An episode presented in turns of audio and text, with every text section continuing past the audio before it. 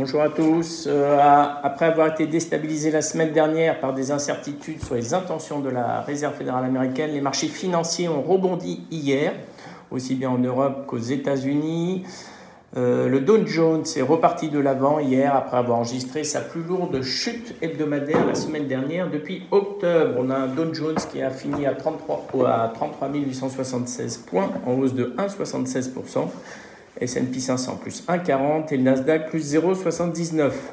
Parmi les valeurs du jour aux États-Unis, notons que la société américaine de technologie de l'agriculture, Raven Industries, s'est envolée de 49% après l'annonce de son rachat par le groupe italien-américain CNH Industrial pour 2,1 milliards de dollars. A contrario, l'éditeur de logiciels MicroStrategy, qui a affirmé lundi détenir plus de 100 000 bitcoins, a plongé de 10%, souffrant de la chute de la crypto-monnaie après le durcissement du ton des autorités chinoises face au minage et aux échanges de ces actifs numériques. Hier en Europe, euh, inquiète à l'ouverture, les les places boursières européennes retrouvaient de l'élan au fil de la séance et l'ensemble des places ont fini dans le vert avec un Eurostock, c'est un stock 600 en hausse de 0,70% et un CAC au-dessus des 6600 points. À noter qu'à Paris, McPhee Energy et Solutions 30, qui avaient été fortement attaqués la semaine dernière, ont fini en haut du palmarès. Notons également hier que Air Liquide a fini en hausse de 2,49%. L'action a profité de la note de JP Morgan qui, qui table maintenant sur un objectif à 170 euros.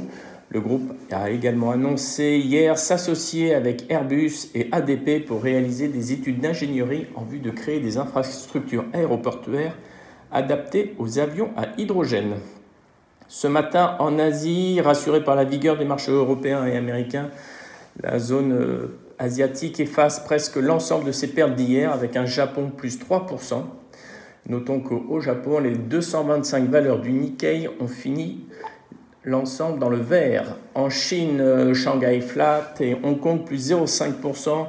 À noter que les technos ont souffert avec du Tencent moins 3%, Xiaomi moins 3,5% et Alibaba moins 1,2%. Du côté du pétrole, les prix du pétrole ont fini hier soir à leur plus haut depuis octobre 2018, soutenu par la demande et l'élection du conservateur Ebrahim Razi en Iran, susceptible de compliquer les négociations sur le nucléaire, iranien. Le Brent valait 74,90 dollars, en hausse de 0,57%, alors que le WTI se stabilisait à 73,66 dollars.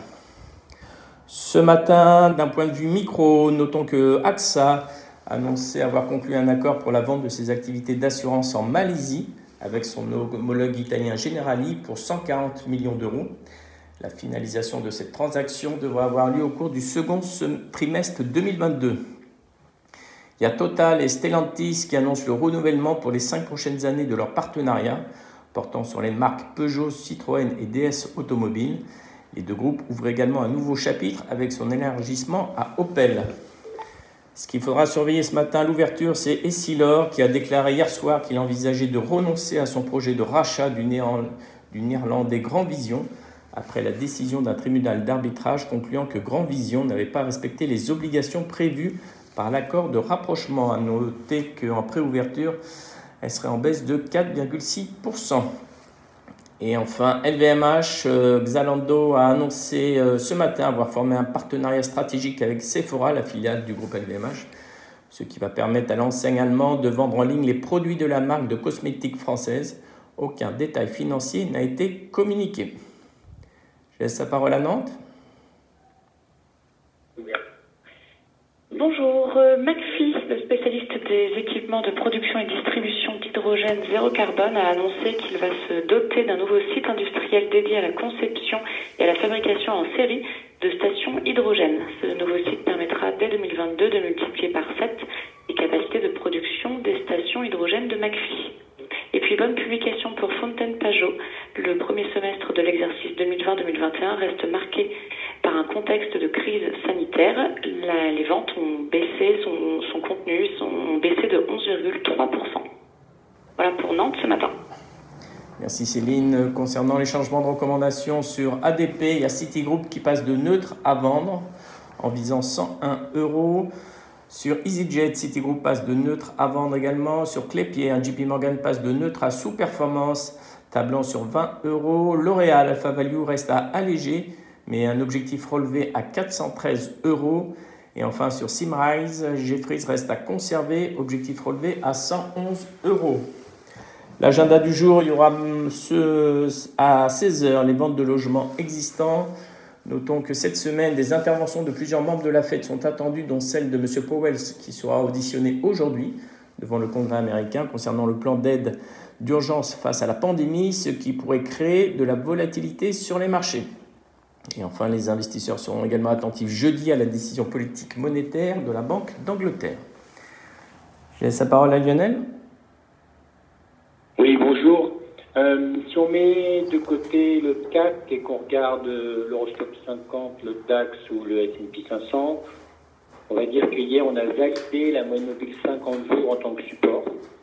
On a connu une correction un peu éclair euh, pendant deux jours, mais, euh, mais avec un redressement immédiat. Euh, un peu d'ailleurs ce qu'on avait connu au mois de mai. On avait eu une phase de, correction euh, assez rapide, ça durait pas plus de 2-3 jours. Il y a eu un peu de volatilité, mais finalement volatilité à plat, correction à plat, au-dessus de la 50 jours, avant d'enchaîner à la hausse.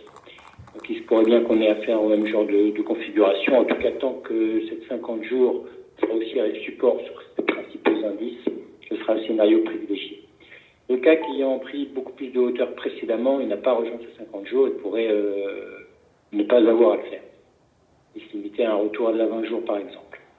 Entre ouverture, on ne se situe pas très loin de la clôture d'hier. Bonne journée. Merci beaucoup, bonne séance.